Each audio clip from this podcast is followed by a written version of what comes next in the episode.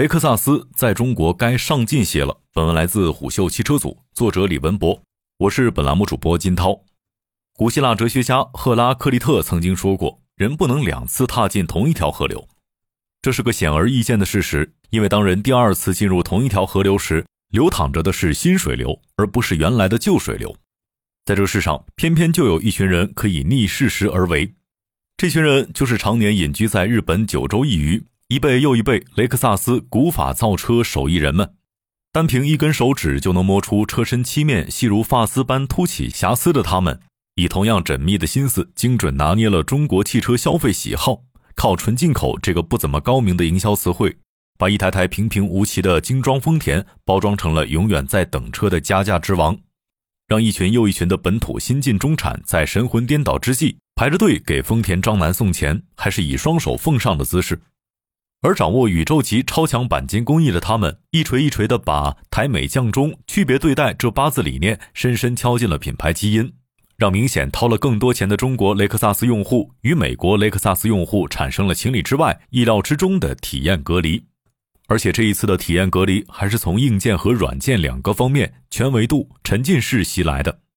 无论你是时事关注者还是汽车爱好者，一定不会对二零二二年七月二十八号这个不算遥远的日期感到陌生。这一天，一台在中国落地价超过两百万的精装丰田大面包雷克萨斯 LM 在行驶途中撞上中央护栏，过路司机伸出援手，施救过程中发现所有车门紧紧锁死，无法打开。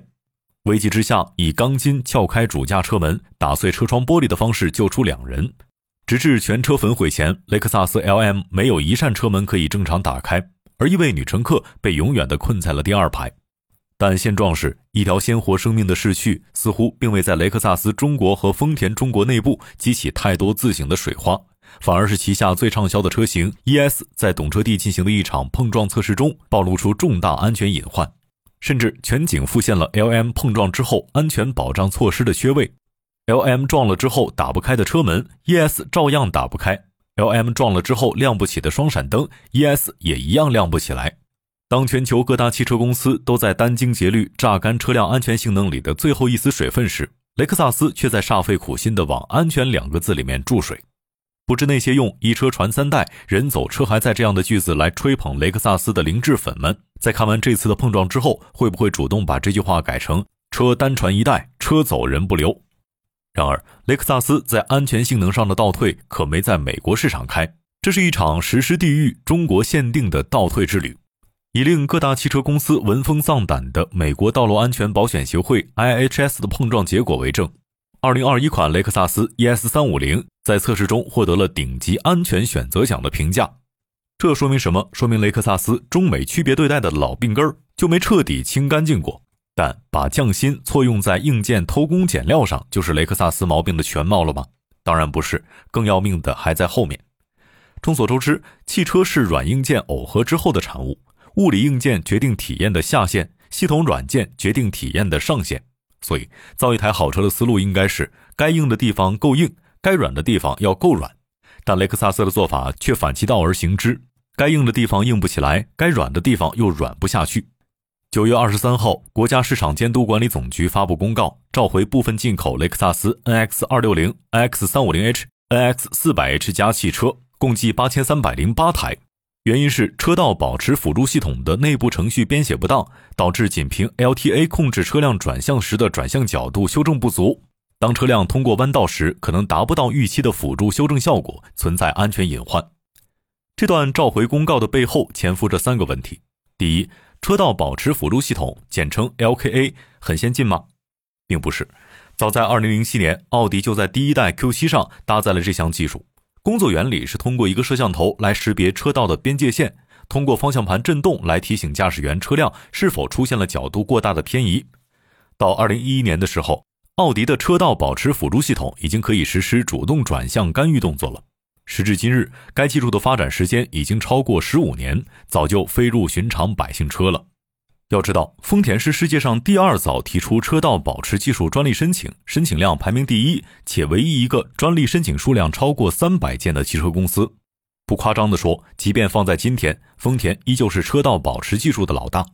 所以，已然在车道保持技术领域深耕了二十四年的丰田。在旗下豪华品牌雷克萨斯上量产搭载的车道保持辅助系统，连一套合格的转向角度修正程序都写不出来，多少有一些匪夷所思。第二，雷克萨斯的 LTA 系统横向对比有很大的领先身位吗？没有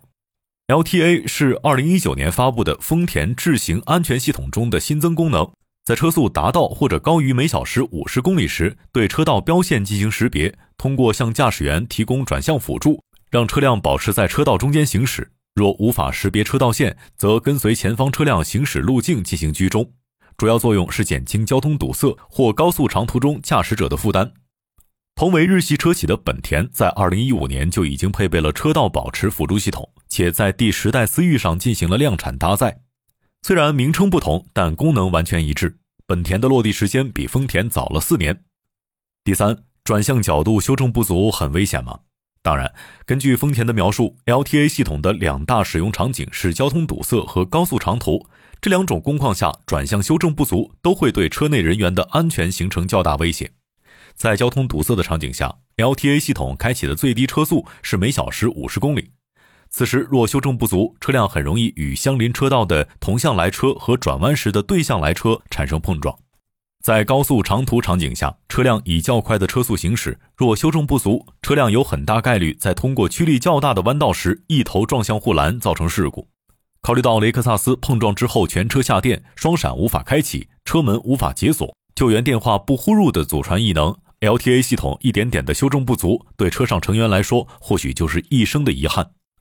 除了因车道保持辅助系统程序编写不当的原因召回之外，还有六千四百九十一台雷克萨斯 NX 二六零因电子手刹的控制电脑电源回路异常检测程序编写不当进行了召回。这些车辆若已驻车，则无法解除驻车状态；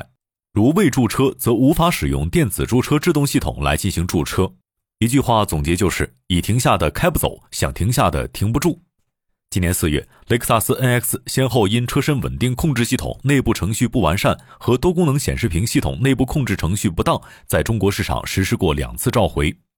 无论是车道保持辅助、电子手刹、车身稳定控制系统，还是多功能显示屏，都是在汽车行业内广泛应用的成熟技术，算不上高精尖。考虑到雷克萨斯一向以品质稳定、耐久度高为核心卖点来打动中国消费者。短时间内频繁掉入这些低难度质量陷阱里，让人不得不在疑云满腹的同时问雷克萨斯一句：“日本匠人，你们到底怎么了？”在地表最贵大面包 L.M 事故致后排乘客死亡事件发生之后，除了一纸声明，雷克萨斯官方再无任何后续动作，试图借时间之手来平息这场风波。但中国市场由此产生的反应，远比雷克萨斯设想中来的猛烈和直接。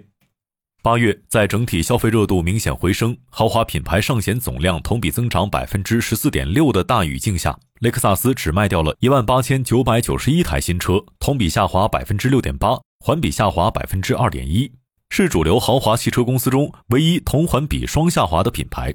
曾经二线豪华阵营的常胜将军，就这样眼睁睁地看着自己被红旗和凯迪拉克超越，被身后的沃尔沃紧追不舍，却拿不出一套行之有效的自救办法。